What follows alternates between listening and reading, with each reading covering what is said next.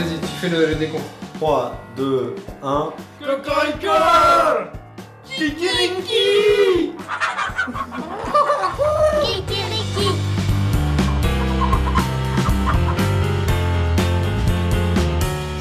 Bonjour à tous, vous écoutez Kikiriki présenté par Karina Kohan et Elisa Mchin. Kikiriki, c'est l'émission radiophonique écologique, féerique, franco-germanique et aujourd'hui bucolique. C'est parti pour le thème du jour. 4 milliards d'hectares, soit plus de 30% des terres émergées. Voilà la surface couverte par les forêts aujourd'hui dans le monde. C'est moins qu'hier, mais plus que demain. Ces 5000 dernières années, 1,8 milliard d'hectares de forêts ont disparu. 360 000 hectares par an. Mais ça, c'était avant. Depuis 1990, ce sont désormais plus de 5 millions d'hectares qui sont abattus chaque année, presque 15 fois plus. Construction, combustible, papier, les utilisations du bois sont multiples. Alors tu vas certainement penser que c'est à cause de ta décoration suédoise à bas prix. Eh ben pas du tout En réalité, 80% de la déforestation est due à l'expansion agricole. Parce qu'à force de vouloir bouffer autant de viande, on n'a plus assez de terres à cultiver pour les faire bouffer. Du coup, on rase d'immenses forêts pour faire des champs de soja remplis d'OGM et après on nourrit nos bêtes avec. Et ça ne s'arrête pas là. Il y a aussi le produit préféré de l'industrie agroalimentaire qui est en cause, le bien nommé, le Saint Graal, celui que vous connaissez tous.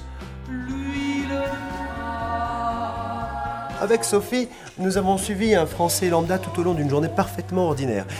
C'est affligeant. Huile de palme au petit-déj. Huile de palme dans la lessive. Huile de palme sous la douche. Huile de palme pour bébé. Huile de palme entre amis. Huile de palme pour la vaisselle.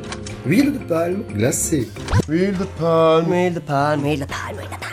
Huile de palme, huile de palme, huile de palme. Selon le WWF, l'équivalent de 35 terrains de foot de forêt disparaissent toutes les minutes dans le monde.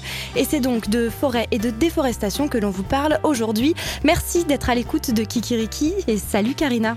Salut Elise Alors on va passer par La Rochelle sur la trace des trafiquants de bois dans le jardin d'une experte de Greenpeace pour parler des forêts allemandes et on parlera aussi kiwi, mouchoirs et cosmétiques.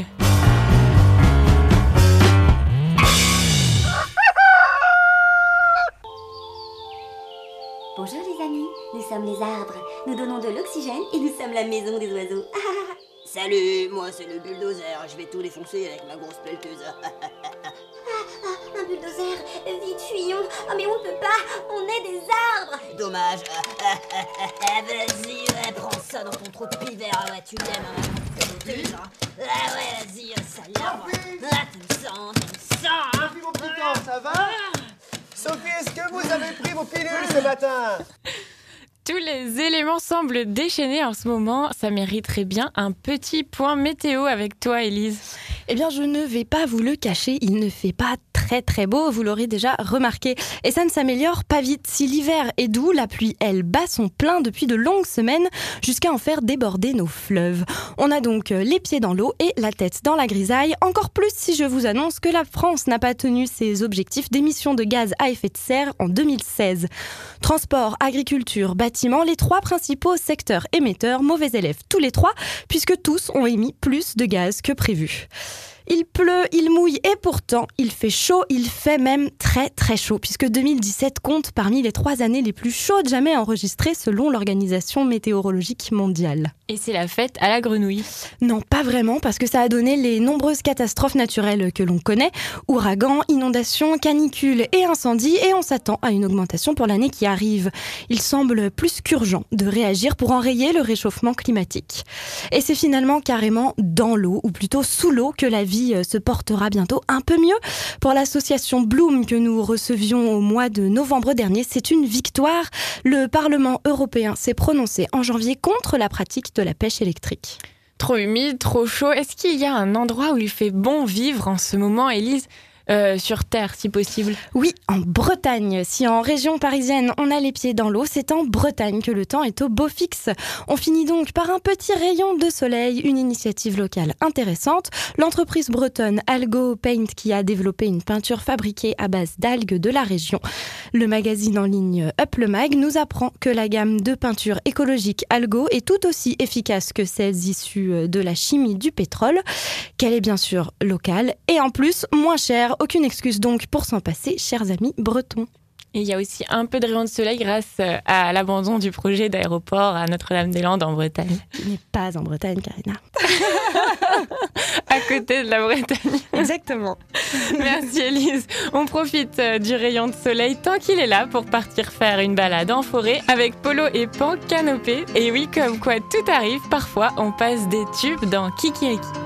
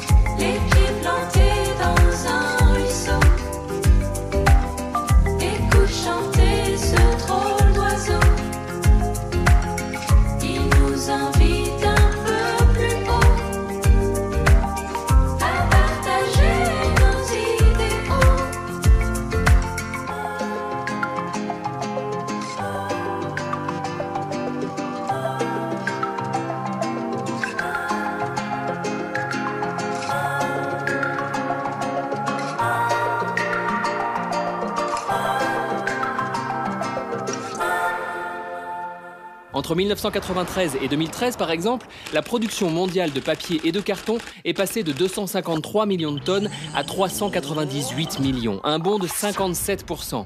Mais si l'on coupe des arbres, ce n'est pas tant pour leur bois, c'est surtout pour occuper le terrain.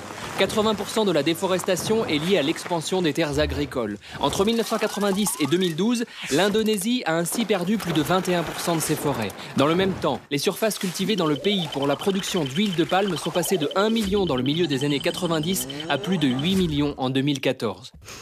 C'est un extrait de Data Gueule sur la déforestation et c'est bien connu, si on déforeste, c'est pour satisfaire notre surconsommation occidentale. On parle énormément de l'huile de palme qui se retrouve dans un produit sur deux en supermarché, aliments transformés bien sûr, mais également dans nos produits cosmétiques comme les gels douche ou encore les produits d'entretien. Et on a souvent tendance à oublier que les palmiers ne sont pas les seules cultures pour lesquelles on déforeste.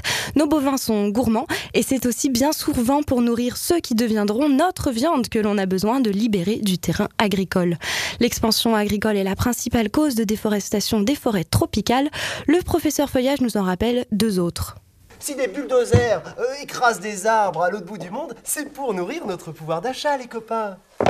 La première cause que nous allons voir, c'est l'industrie du bois elle-même. Bah oui, les arbres abattus servent à fabriquer les parquets de nos appartements, les meubles de jardin de Tata Jacqueline, etc., etc. Ce marché du bois échappe à tout contrôle. Et selon un rapport Interpol, 50 à 90% de l'exploitation forestière dans les pays tropicaux est le fait du crime organisé. Et selon un autre rapport du WWF, 40% du bois tropical qui arrive en France est issu de la mafia. Mafia La mafia Les autorités locales ferment les yeux, car elles Elles sont corrompues Corrompues Corrompues Ensuite, il y a les hydrocarbures. Eh oui, les forêts vierges sont également menacées par l'extraction de ces putains d'hydrocarbures. Et vas-y, que je te couche 10 hectares de forêt pour mettre mon usine. Et vas-y, que je te ratiboise par là pour faire passer mon pipeline. Et vas-y, que je t'exproprie du papou. Et vas-y, que je t'extermine du pygmée. Et vas-y, que je te vire des Amérindiens. Mais finalement, tout ça, on s'en fout. Parce que dans la forêt, il y a du pétrole. Du pétrole, On est donc euh, tout à fait concerné en Europe par ces déforestations lointaines, même si chez nous, ce carnage ne se voit pas. Mais rassurez-vous, ces cinq dernières années, le carnage semble s'être adouci. Alors que la superficie forestière mondiale reculait de 0,18% par an entre 1990 et 2000, ce chiffre est tombé à 0,08% entre 2010 et 2015. Super Ou presque, car ces chiffres mondiaux cachent une forêt d'inégalités. Entre 1990 et 2012, la France a gagné plus de 10% de couverts forestiers supplémentaires, tout comme l'Angleterre. La Norvège frôle même les 12%. Mais dans le même temps, le Honduras a perdu près de 40% de ses forêts, le Nigeria 52% et le Togo 60%. La déforestation n'a jamais été uniforme. Jusqu'au XXe siècle, elle décimait surtout les forêts tempérées, principalement en Amérique du Nord, en Asie et en Europe. Depuis, ce sont les forêts tropicales qui en souffrent le plus. Délocalisées, ça marche aussi pour la coupe des arbres. Conséquence, les populations locales sont progressivement privées d'une ressource essentielle. Dans le monde, 1,6 milliard de personnes dépendent du bois pour leur subsistance, plus de 21% de la population du globe. Et on est en bonne compagnie pour parler de l'état actuel de nos forêts, Karina? Oui, on est avec Julie Marceau, coordinatrice du réseau Forêt chez France Nature Environnement. Bonjour Julie. Bonjour. Alors, est-ce que vous pouvez euh, commencer par nous parler un petit peu de France Nature Environnement? Oui, alors euh, France Nature Environnement, c'est la Fédération française des associations de protection de la nature. Nous regroupons euh, environ 3500 associations, 850 000 adhérents, voilà pour les, grandes masses.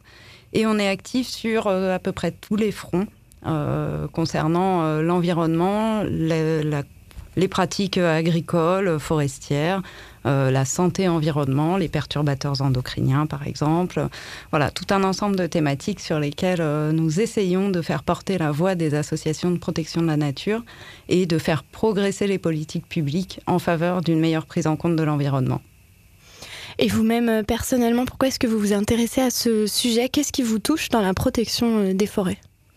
Alors, euh, c'est un parcours euh, personnel et, historique. Euh, Ça vient de ma formation, ça vient aussi d'une volonté de comprendre les mécanismes naturels à l'œuvre. Et il n'y a pas mieux qu'en forêt, en fait, pour voir des mécanismes complexes qui peuvent être touchés du doigt et, qu'on peut voir au quotidien sans forcément faire des milliards de kilomètres. Merde, j'ai entendu mon plein, c'est foutu. Ah, ferme Bougez pas Mais arrêtez, bon sang Mais là, on va se faire tuer, là. Animaux de la forêt. Oh, oh, oh. Oh, oh, oh, oh, oh Oh, oh Attendez. Oh, oh, oh, oh. Oh, oh, oh, oh, oh, oh Oh, oh, Oh non mais arrêtez là, on va se faire repérer là. Oh putain. Arrêtez maintenant là. hein Vous écoutez toujours Kikiriki avec un extrait de la légendaire série Camelot d'Alexandre Astier. Alors qu'en est-il de l'état des forêts allemandes? Karina, tu as appelé euh, Sandra Hicke, chargée de campagne bois et biodiversité pour Greenpeace Allemagne. Elle est ingénieure forestier et a décidé de travailler pour Greenpeace pour que la forêt soit plus protégée qu'elle ne l'est aujourd'hui. Oui, et elle voit d'ailleurs pas mal de pistes d'amélioration pour ce qui est de la gestion des forêts. On dit tout le temps que l'Allemagne est un modèle en Europe et qu'on a une super gestion forestière.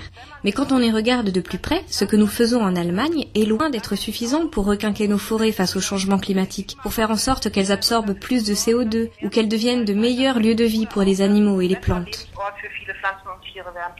En Allemagne, une espèce sur trois est toujours menacée et pour l'État, une des causes de cette disparition, c'est l'exploitation intensive des forêts. C'est donc devenu un objectif pour le gouvernement, arriver à 5% de surface protégée d'ici 2020. En Allemagne, les forêts sont exploitées de manière très très intensive. Seulement 2% de la forêt est protégée de l'exploitation. Et pour Sonia, 2% c'est beaucoup trop peu. Elle n'arrête pas de répéter le mot intensif. Alors je lui demande qu'est-ce que c'est une forêt gérée de manière intensive?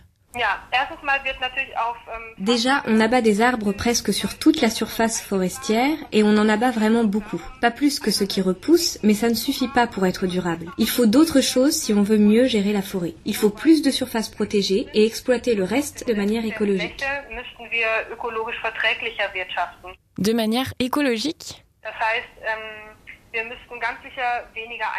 Ça veut dire moins couper d'arbres et en laisser plus mourir naturellement, parce que les arbres et le bois mort sont des trésors de vie. Ce sont des refuges pour les champignons et pour les insectes. Et les chauves-souris peuvent s'installer dans les trous. Il y a par exemple une forêt publique à Lübeck où on coupe moins d'arbres, où les arbres vivent plus longtemps, où le bois est récupéré par des chevaux et pas par une lourde machinerie. Tout ça, ce sont des facteurs qui permettent de gérer une forêt durablement.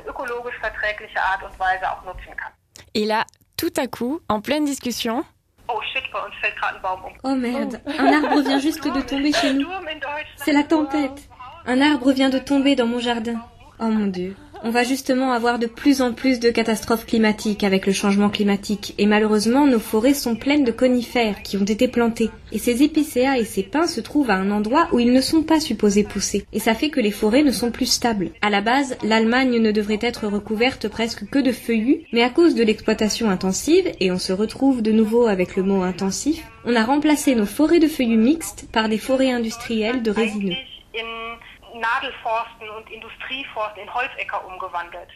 Donc en fait, nos forêts qu'on croit naturelles ne le sont pas du tout.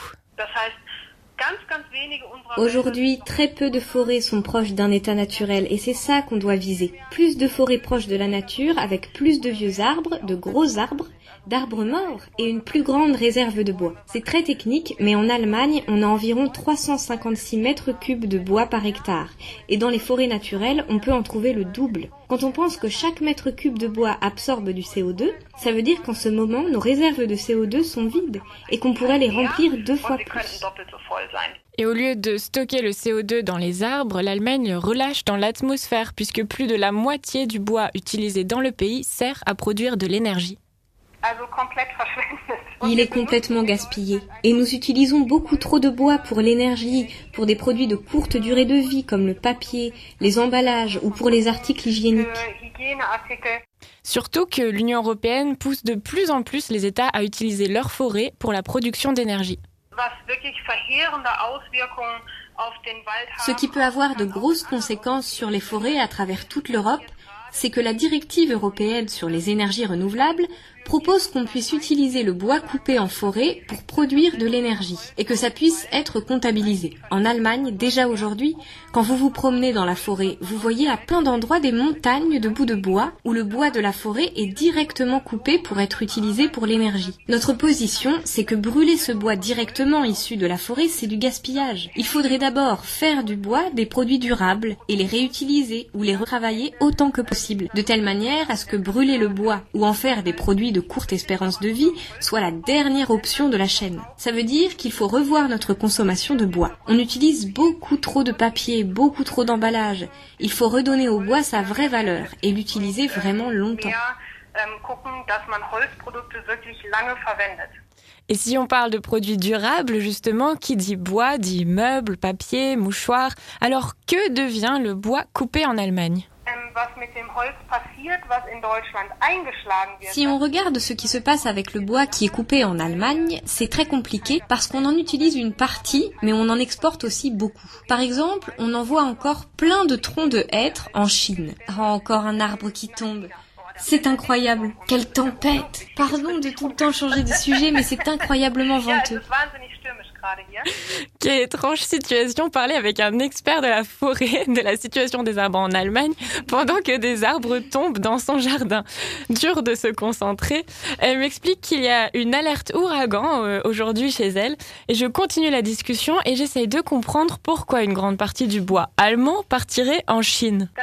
C'est une bonne question. Ils doivent en payer un prix intéressant pour que ça vale le coup de l'importer. Pendant un moment, ils ont récupéré tous nos plus beaux troncs de hêtre. Ils travaillent le bois sur place et on en récupère une partie qui revient vers nous sous la forme de produits finis. C'est un comportement qu'on voit surtout dans les pays en développement. Quand le bois est coupé et travaillé sur place, la création de valeur ajoutée a lieu dans le pays. Quand on l'exporte sous forme de bois vierge, on gagne l'argent de la vente du bois mais la création de valeur ajoutée a lieu à l'étranger. C'est stupide et l'État perd en impôts et tout ce qui va avec. Si cet hiver vous allez en Bavière, vous allez voir des conteneurs pleins de troncs de hêtre qui partent en bateau directement pour la Chine. C'est incroyable alors que des pays en développement ont arrêté d'exporter le hêtre pour ne plus perdre cette valeur ajoutée.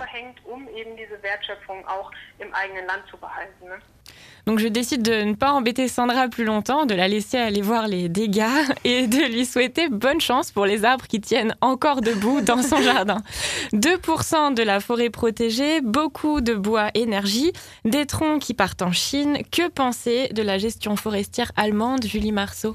Mais écoutez, euh, en réalité, elle est sur ce- ces quelques chiffres assez proches de, ce qui se passe euh, et de la situation française, euh, même si dans le détail, voilà, les deux pays ont, énormément de, divergences. à la fois historiques, techniques et naturelles pour ce qui est de leur forêt. Kiriki, moi, ça me fait penser à un truc japonais, genre un film de Miyazaki. Alors partons euh, en France maintenant, Julie Marceau. Quelles sont euh, les différences de gestion forestière entre euh, l'Allemagne, donc ce qu'on vient d'entendre, et la France? Alors, on a une histoire sylvicole qui est assez différente, comme ce qui vous a été expliqué sur le cas allemand. en fait, en Allemagne, on a beaucoup transformé les forêts naturelles ou anciennes en forêts de production. C'est vrai qu'on n'a pas fait ce, on n'a pas eu ce tournant en France, ou du moins pas autant. Euh, et du coup, on a aujourd'hui en France euh, une forêt qui est très très diversifiée. Euh, c'est l'une des plus diversifiées en Europe. On a également des climats qui sont assez contrastés en France, donc des forêts très différentes d'un endroit à l'autre. Et vous parlez uniquement de la France métropolitaine, là, ou, ou justement pas Alors je parlais effectivement euh, plutôt métropoli- de la France métropolitaine. Après, euh, si on ajoute à cela le- le- les forêts tropicales que l'on a euh, dans les territoires d'outre-mer, euh, effectivement, ça ajoute euh, encore un peu de diversité et, et plutôt même pas mal de diversité euh, à, à notre escarcelle de forêts françaises.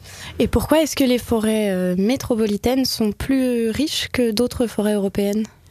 Alors, elles sont plus diversifiées, elles sont plus pardon. riches. euh, tout dépend du paramètre que l'on utilise. Si on, si on parle du nombre de- d'espèces d'arbres différents, euh, effectivement, à ce titre-là, les forêts françaises sont plus riches. On a 136 ou 137 espèces d'arbres différents en France métropolitaine, euh, je précise. Et euh, après, en termes de productivité, on est sur euh, une inversion plutôt, en fait, où euh, les forêts euh, méditerranéennes, par exemple, que l'on a en France, sont très très peu productives. Les sols sont assez, assez pauvres. Du coup, ils permettent pas aux arbres de pousser en grosseur et en, en hauteur très rapidement. À la différence de l'Allemagne, où le climat continental, en fait, permet une productivité naturelle de- des écosystèmes qui est beaucoup plus importante que ce qu'on a dans pas mal de régions françaises. Et si on parle des espèces euh, donc euh, d'arbres, on a entendu euh, comme extrait qu'il y avait beaucoup d'arbres qui n'étaient pas à leur place en Allemagne, qui avaient été importés. Est-ce que c'est le cas en France aussi? Alors, euh, c'est partiellement le cas en France, euh, dans une, euh, des, des ordres de grandeur qui sont très différents, en fait, euh, et beaucoup moindres en France qu'en Allemagne. Par contre, euh, effectivement, on a, euh, par exemple, euh, le, le pin maritime dans le, grand massif des Landes de Gascogne.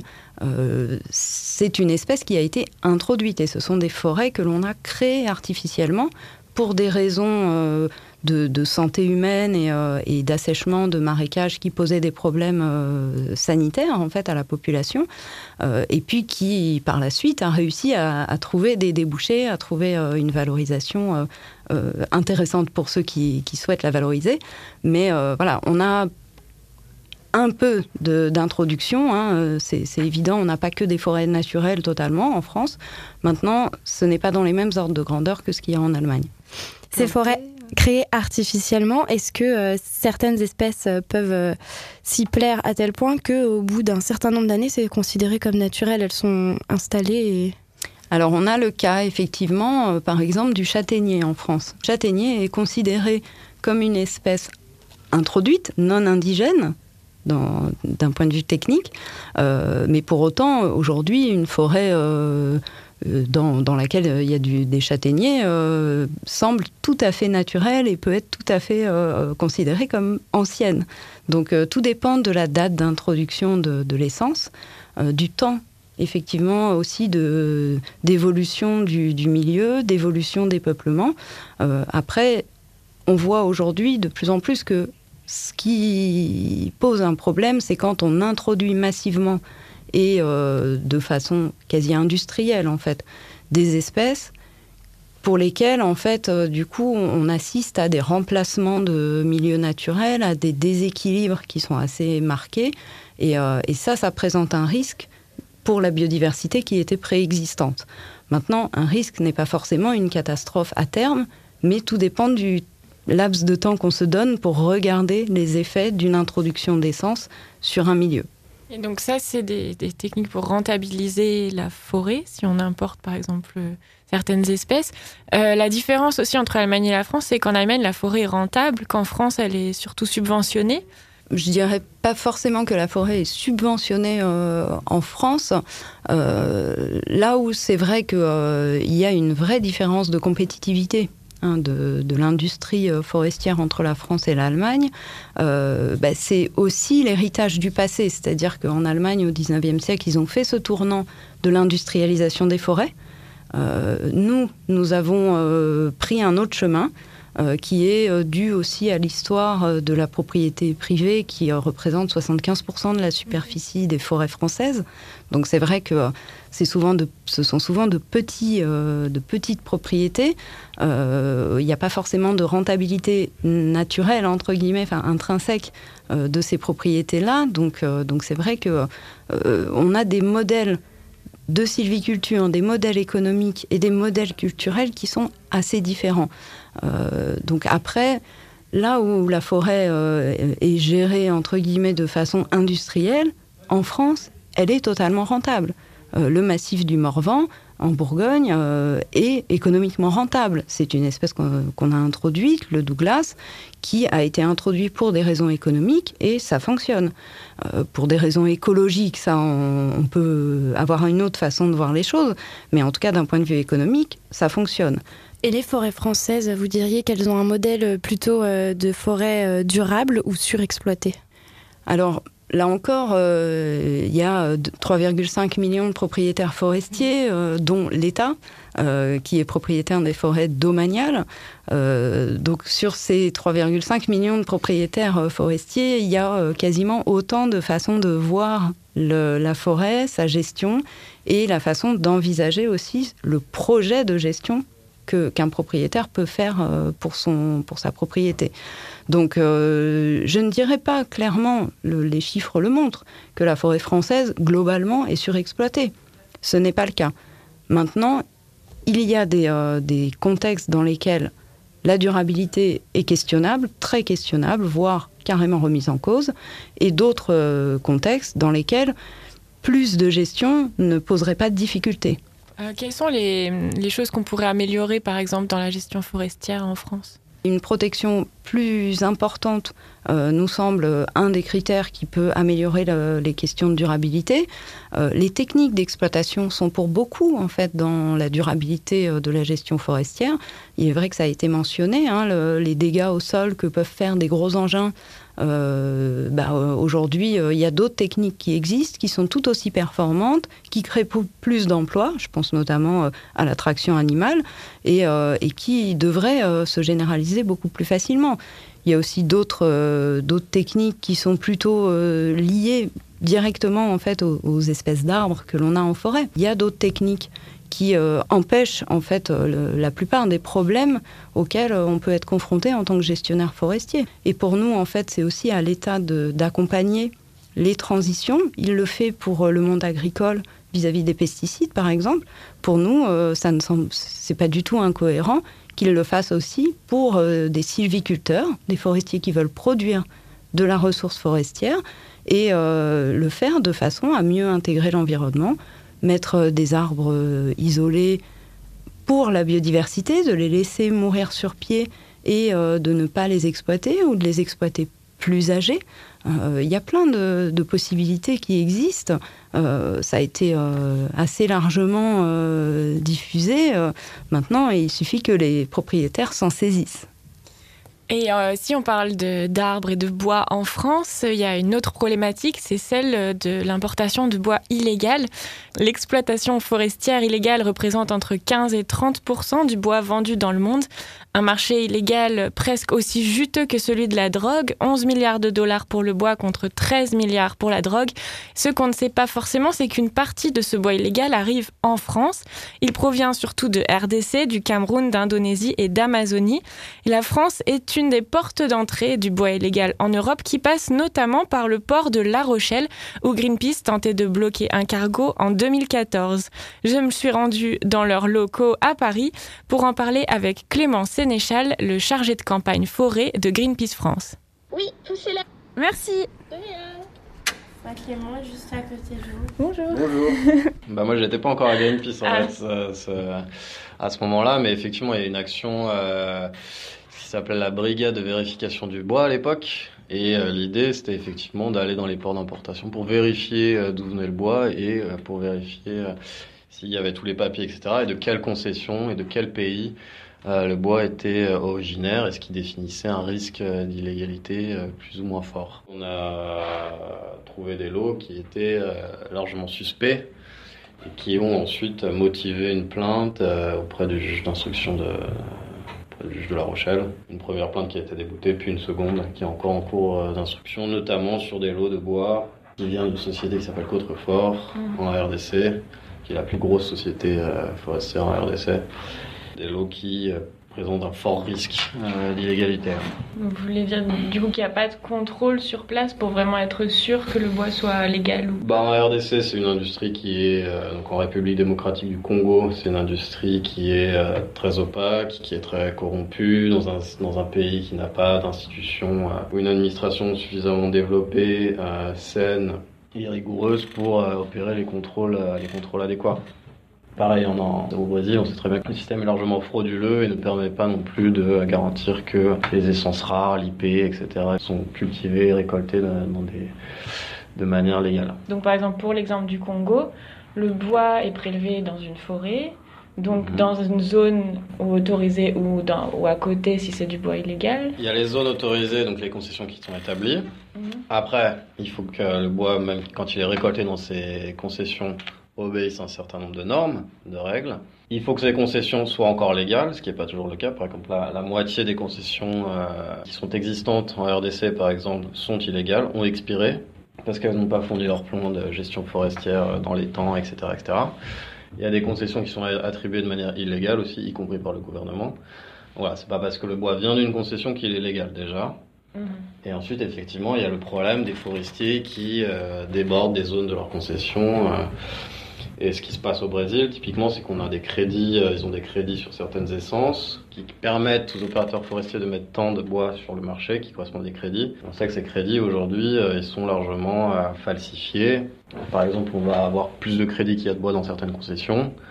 Et donc, les opérateurs forestiers vont chercher, du coup, le bois en dehors de ces concessions pour correspondre au crédit frauduleux qu'ils prétendent avoir en, en poche. Quoi. Et une autre distinction à faire, c'est que c'est pas parce que le bois est légal qu'il est durable. hein. La légalité, c'est le minimum, quoi. C'est le minimum de respecter les lois en vigueur euh, dans le pays et respecter le devoir de traçabilité imposé par, euh, par l'Union européenne. C'est pour ça que euh, si- dans un pays il est légal de raser des parcelles entières de forêt, euh, que le bois qui vient sur le territoire est durable pour autant, quoi. Et depuis 2014, ça continue? Alors l'Union européenne s'est dotée d'une législation en 2013 qui s'appelle le règlement bois de l'Union européenne et qui euh, force désormais les importateurs européens à respecter un certain, nombre de règles et notamment le principe de la diligence raisonnée. C'est-à-dire qu'ils doivent être capables de tracer pour bien vérifier l'origine et la provenance du bois, etc. et les différentes étapes de son transfert depuis le pays euh, d'origine jusqu'au pays importateur. Pour l'instant, la mise en œuvre du règlement bois européen n'en est qu'à ses débuts, qu'à ses balbutiements, et on n'est pas encore euh, dans un système qui tourne à plein régime avec un contrôle systématique euh, des importateurs de bois, avec des importateurs qui, eux, euh, connaissent encore très bien la loi sur le bout des doigts, qui mettent en place les bonnes procédures, etc. Donc on est toujours dans une phase pédagogique avec les importateurs européens et français, avec des ministères qui commencent à faire leur travail de contrôle, etc.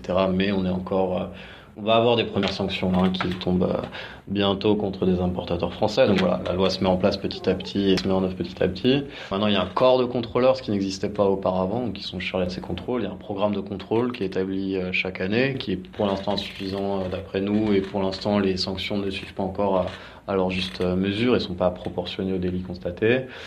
Pour autant, voilà, les choses évoluent et c'est sûr que maintenant, on peut signaler aux autorités compétentes euh, des importateurs qui nous semblent euh, suspects ou des importations qui nous semblent aussi euh, suspectes. Et bah, récemment, je ne sais pas si vous avez entendu parler de ça, mais l'an dernier, il y a eu un massacre dans un village qui s'appelle Colniza, Mato Grosso, dans l'Amazonie brésilienne, où un industriel du bois a, a, a commandité un raid euh, qui a tué 9 personnes dans l'optique d'impressionner les populations euh, de cette zone.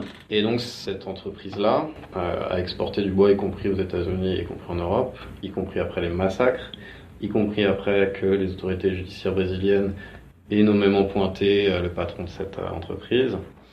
Et donc on a des importateurs français qui ont importé du bois de cette entreprise, donc du bois ensanglanté quelque part. Et euh, nous, on a signalé ça au, au, ministère, et les ministères nous ont répondu qu'effectivement, ils allaient mener les contrôles euh, nécessaires sur ces importateurs-là. Merci beaucoup. Avec plaisir. Merci Karina d'avoir euh, rencontré Clément Sénéchal de Greenpeace France. Et donc, la situation sur le bois illégal a l'air de s'améliorer, Julie Marceau. Oui, alors en tout cas, euh, comme le comme le précisait le, reportage que vous avez euh, passé juste avant, effectivement, euh, on a aujourd'hui des instruments euh, législatifs qui nous permettent d'améliorer le, contexte. Maintenant, ça a aussi été très bien dit et très bien reconnu. Il y a un déficit de mise en œuvre du règlement bois de l'Union européenne pour lutter contre le bois illégal. Clairement, le compte n'y est pas. Et, et aujourd'hui, on a toutes les peines du monde à faire avancer les, sujets. Euh, on a l'impression pour notre part que euh, les importateurs français ou plus globalement hein, européens n'ont pas forcément pris la mesure de, euh, l'enjeu. Et puis à côté de ça, les producteurs nationaux au, au, niveau des États membres de l'Union européenne sont loin, très très loin d'avoir également pris conscience de, de ce qui se passe. Un petit peu de musique maintenant avec Max Rabe, euh, ein kleiner grüner Cactus, un petit cactus vert. Oui, on sait, il n'y a pas de cactus dans les forêts, calmez-vous. Les de la forêt.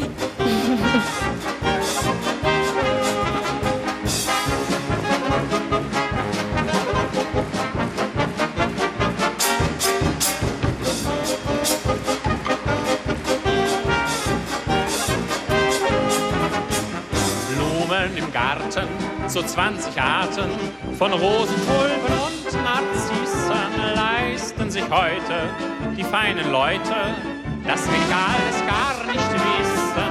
Mein kleiner grüner Kaktus steht draußen am Balkon. Holleri, holleri, hollero. Was brauche ich rot Rosen, was brauche ich roten Mond? Holleri, holleri, hollero. Und wenn ein Bösewicht was Ungezogenes spricht, dann hol ich meinen Kaktus und der sticht, sticht, sticht. Mein kleiner grüner Kaktus steht draußen am Balkon. Holleri, holleri, hollero. Heute um vier klopft's an die Türe. Na, nu besuchst du früh am Tage. Es war Herr Krause vom Nachbarhause. Er sagt, verzeihen Sie, wenn ich frage.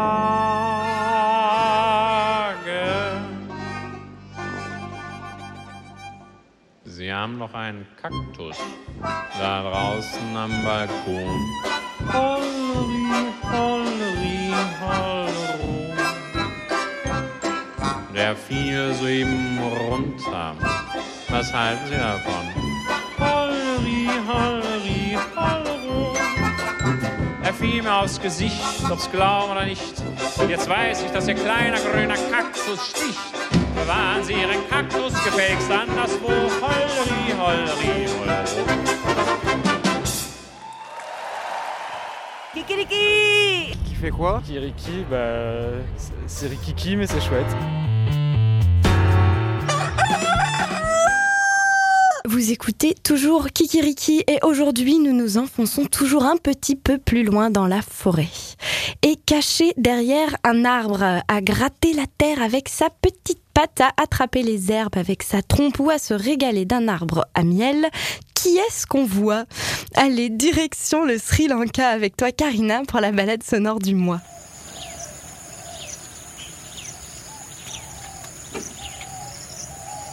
Tout à l'heure, j'avais écrit un, un éléphant mange 18 heures par jour, se baigne 3-4 heures par jour et dort 2 à 4 heures. et marche quasiment tout le temps. two the different kind uh, elephant.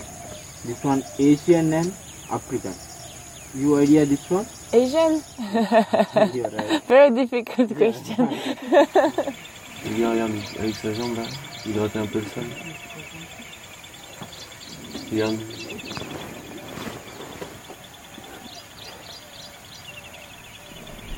Et tu l'arraches là, comme ça.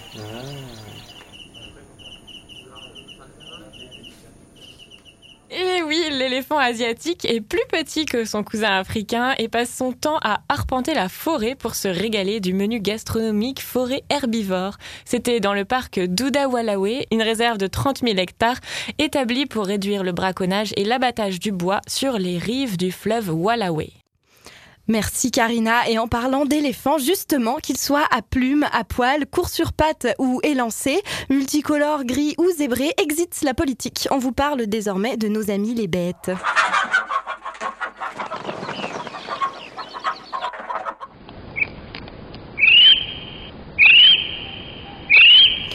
Emblème national de la Nouvelle-Zélande et la plus ancienne famille d'oiseaux de l'archipel. Ce petit cri que vous entendez, c'est celui du kiwi.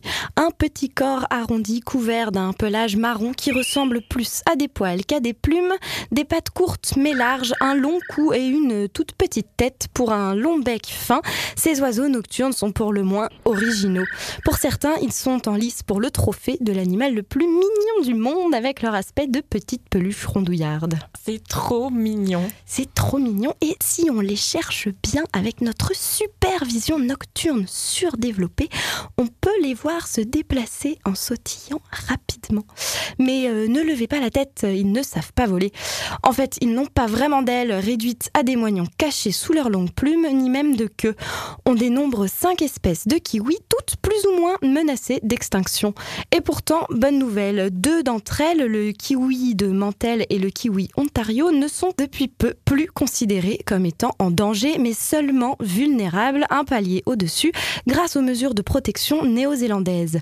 C'est principalement l'introduction d'espèces invasives qui a fait chuter drastiquement les populations de kiwis. Chiens, chats, furets, hermines ou belettes s'attaquent aux œufs et aux plus jeunes. Avant la mise en place de mesures de protection, 95% des kiwis de Mantel mouraient avant d'arriver à leur maturité sexuelle. Ah, merci Elise, ça fait chaud au cœur.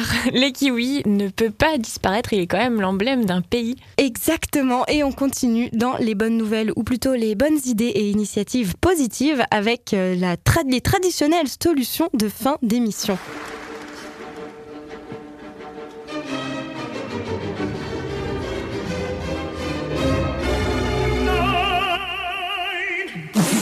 Pas bien, il va plus bien du tout. Ouais, putain. C'est un arbre. C'est un arbre qui chante.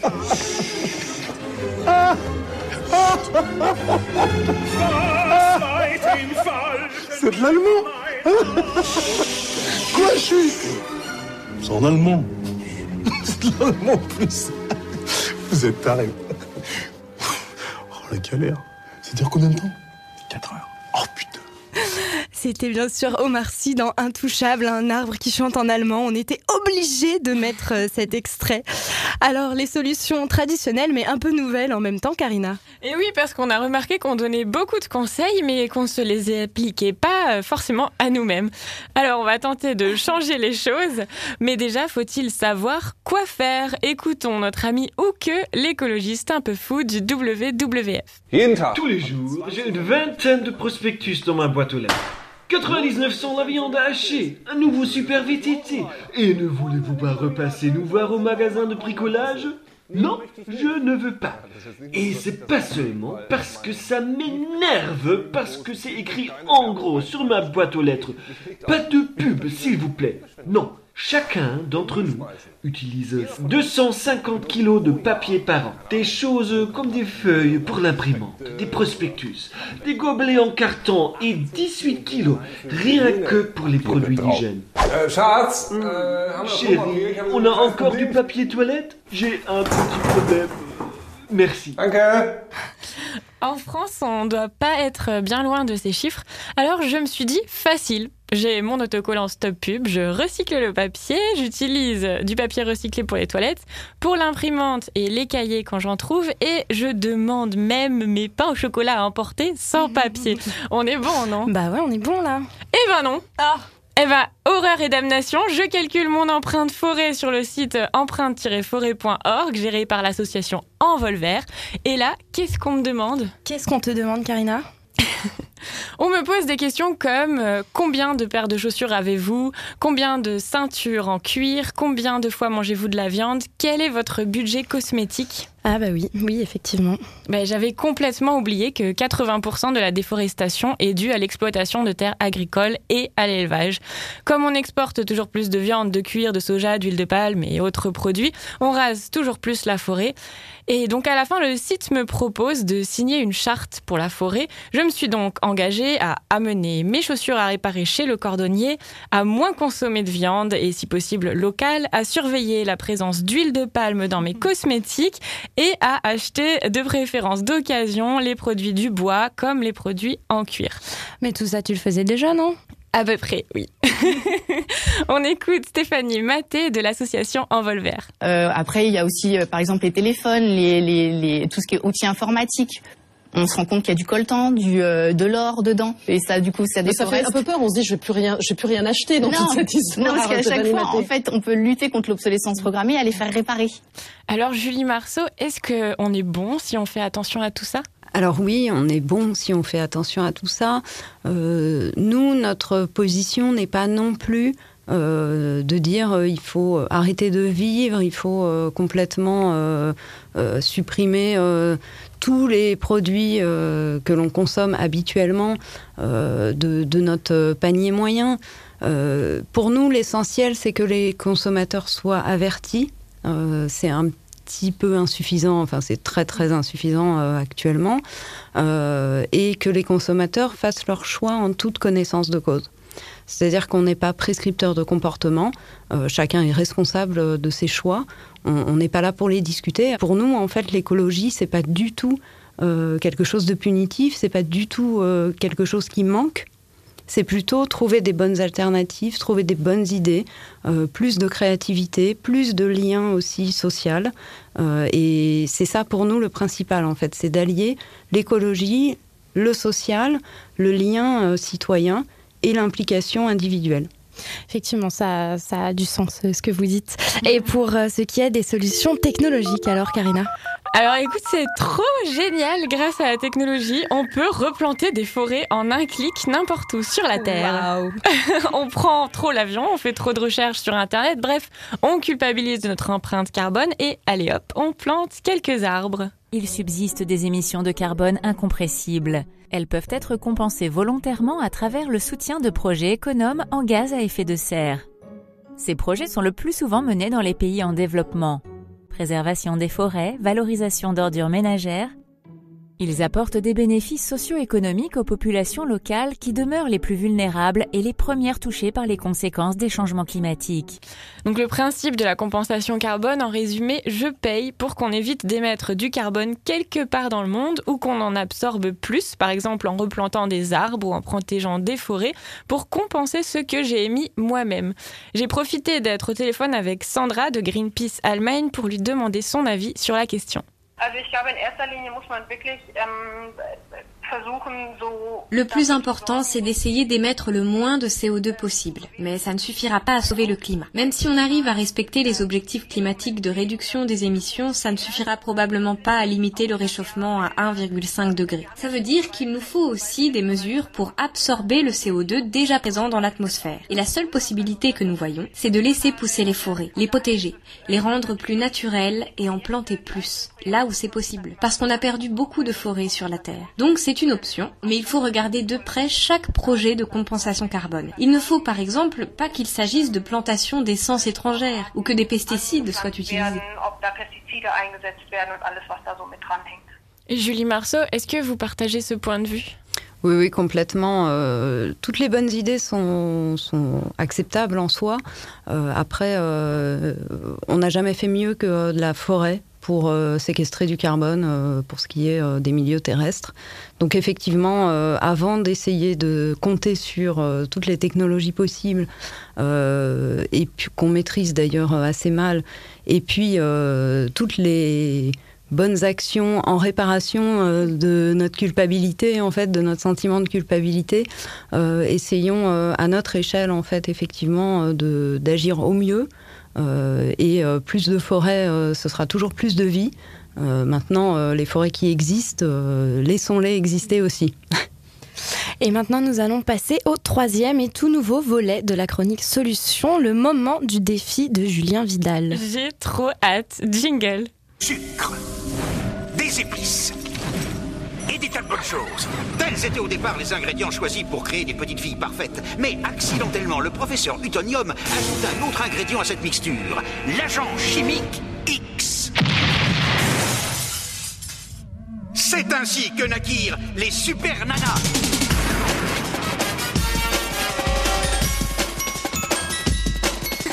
C'est n'importe quoi ce jingle. Donc chaque mois, Julien Vidal, qui a lancé le projet fou de faire un geste écologique par jour et en parle sur son site internet ça commence par moi.org, nous donnera un défi. Quelque chose que nous ne faisons pas encore parce qu'en écologie, on peut toujours s'améliorer. Alors, roulement de tambour. Le défi pour sauver les arbres, c'est de se moucher dans des mouchoirs en tissu. Oui, vous aurez l'air de vieille de 55 ans. Mais moi, je suis malade en plus. Mais c'est pas grave, t'en as une dizaine et comme ça, bah.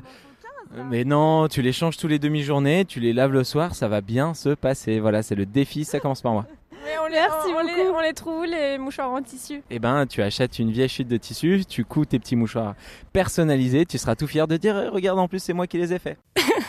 Alors Elise, ça a donné quoi ce rhume avec les mouchoirs en tissu? Alors c'était pas glorieux glorieux, du coup j'ai appelé euh, Julien cet après-midi. Allô?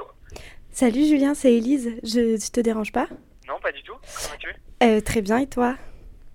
Ça va, merci, oui. Qu'est-ce que je peux faire pour toi? Alors, je voulais voir avec toi, donc par rapport à ton défi, euh, par manque de temps que tu nous as donné, je rappelle, euh, une semaine avant euh, l'enregistrement, et comme j'ai un emploi du temps absolument ministériel, par manque de temps et un peu de volonté de ma part, je n'ai pas acheté ni fabriqué de mouchoirs en tissu.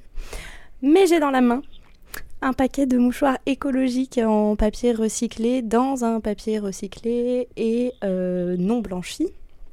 Et je, voulais négocier un peu avec toi, tu vois, je voulais voir si, euh, si j'avais rempli une toute petite partie du contrat ou pas du tout. Tu as, tu t'es pas arrêté à l'obstacle en fait, c'est ça qui est le plus important à mon avis. Et dans l'idée de ça commence par moi, c'est de dire qu'on avance petit à petit et on résout les problèmes en fonction de ses disponibilités, de son temps et de ce qui s'offre à nous. Parfois, euh, changer complètement ses habitudes, c'est difficile parce qu'on n'a pas effectivement le temps, on trouve pas le bon produit et il y a plein de gens qui abandonnent directement à cause de ça. Et toi, là, tu t'es dit, bah voilà, peut-être que la solution euh, euh, d'avoir euh, des mouchoirs en tissu complet, bah, c'est pas accessible tout de suite. À la fois, je reste pas inactive et je trouve une alternative qui est, ma foi, bien meilleure que d'avoir des Pinex, tout ce qui est plus classique. Voilà, donc je n'ai pas vraiment respecté euh, ma part du défi, mais Julien m'a rassuré. il m'a rassuré et il a fait une comparaison euh, que j'ai bien aimée. Il m'a dit euh, de penser à Mario, ce petit bonhomme qu'on connaît tous. Et alors, parce que Mario, il a, il grandit par étapes avec ses champignons, tu sais. et donc, il m'a dit que voilà, j'y allais par étapes avec mes champignons. Bien, Mariette. Et toi alors, Karina Alors moi, écoute, déjà, il faut savoir qu'il nous a donné le défi exactement au moment où j'avais plus de mouchoirs chez moi. Et qu'en plus, déjà, je me mouche énormément. déjà, mon, mon copain m'accuse d'être responsable de la disparition de nombreux hectares de forêt amazonienne. Du coup, sa réaction, ça a été... C'est aimable. C'est mal barré. voilà, c'est très, en- très encourageant. Donc euh, ensuite, on a eu des réflexions logiques, euh, logistiques à se demander combien de fois est-ce qu'on se mouche par jour, combien de fois jusqu'au prochain, la prochaine lessive pour pouvoir laver les mouchoirs, combien de fois par mouchoir. Étant donné mon utilisation, il faudrait que j'en fabrique euh, 100, voire 200. Ça se lave après. hein. ouais, oui, ça se lave, mais. euh, Parce que Le but, c'est pas de jeter du tissu après. Je vais juste te dire, quoi. Voilà, très très encourageant. un peu de toi quand même. hein. je crois qu'il sait, on peut le dire. Donc euh, j'ai fait euh, tous ces calculs. En plus après il faut déterminer la taille, comment est-ce qu'on coupe, comment est-ce qu'on coud, où est-ce qu'on trouve une machine à coudre, est-ce qu'on va au répar café, où est-ce qu'on va les ranger? Et euh, tout d'un coup les choses sont devenues plus concrètes. Ils ont bien dit à la pub contre la grippe qu'il fait pas se moucher deux fois dans le même mouchoir. Donc du coup, si j'en fais plein, je peux moucher qu'une fois, tu vois. Tu vois le délire? voilà, ça le fait bailler. Donc la grippe est arrivée dans notre maison. Mais c'est vrai, je suis complètement d'accord. C'est pas, euh, c'est pas hygiénique. Et ben voilà, du coup, je me suis j'ai commencé à me des poser des de questions. fou. Exactement, je me suis dit en visualisant les mouchoirs sales, OK, la grippe est dessus. À combien il va falloir que je les lave? Comment est-ce qu'on va faire? Est-ce qu'on fait une petite corbeille de mouchoirs sales pour pas les laisser traîner? Voilà, donc la situation posé beaucoup de questions, ouais, Karina. Je te jure, la situation doit être encore un peu améliorée jusqu'au mois prochain. Mais donc t'en es où? T'en as fabriqué ou pas? Je les ai fabriqués, je les ai même euh, sur moi. Mais j'en ai fabriqué 5 pour le moment. Et tu t'en sers? Je dois les coudre et je m'en suis. J'avoue que je m'en suis pas encore servi. En fait, je découvre que je me mouche nettement moins depuis que j'ai des mouchoirs en tissu. Non, j'en ai pas racheté, mais je me mouche plus. Voilà. J'ai la solution, je ne me mouche plus. Merci beaucoup Karina. Si vous voulez faire le défi avec nous ou si vous utilisez déjà des mouchoirs en tissu, n'hésitez pas à nous raconter tout ça sur les réseaux sociaux.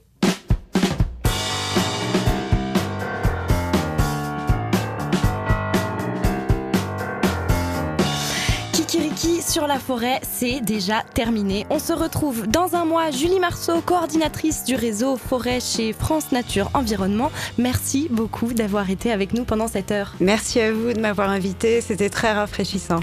Ça me fait plaisir. Merci aussi au fantasque Johannes Bauer pour la voix de Houke, à la douce Agathe Robinet pour la voix de Sandra Hick, à Julien Vidal pour le défi et merci à Raphaël à la technique. Si vous êtes arrivé jusque-là, c'est que l'émission vous plaît. Alors aidez-nous à nous faire connaître, partagez-la autour de vous, encouragez-nous, suivez-nous sur nos comptes Twitter ou Facebook. Kikiriki, K-I-K-E-R-I-K-I, le podcast. Ce magazine environnement a été réalisé avec de l'énergie renouvelable à pied, à vélo et en transport en commun. Les journalistes ont été nourris localement sans colorants, pesticides ni conservateurs et se sont mouchés dans des mouchoirs en tissu. Presque. Presque. Salut à tous et à bientôt dans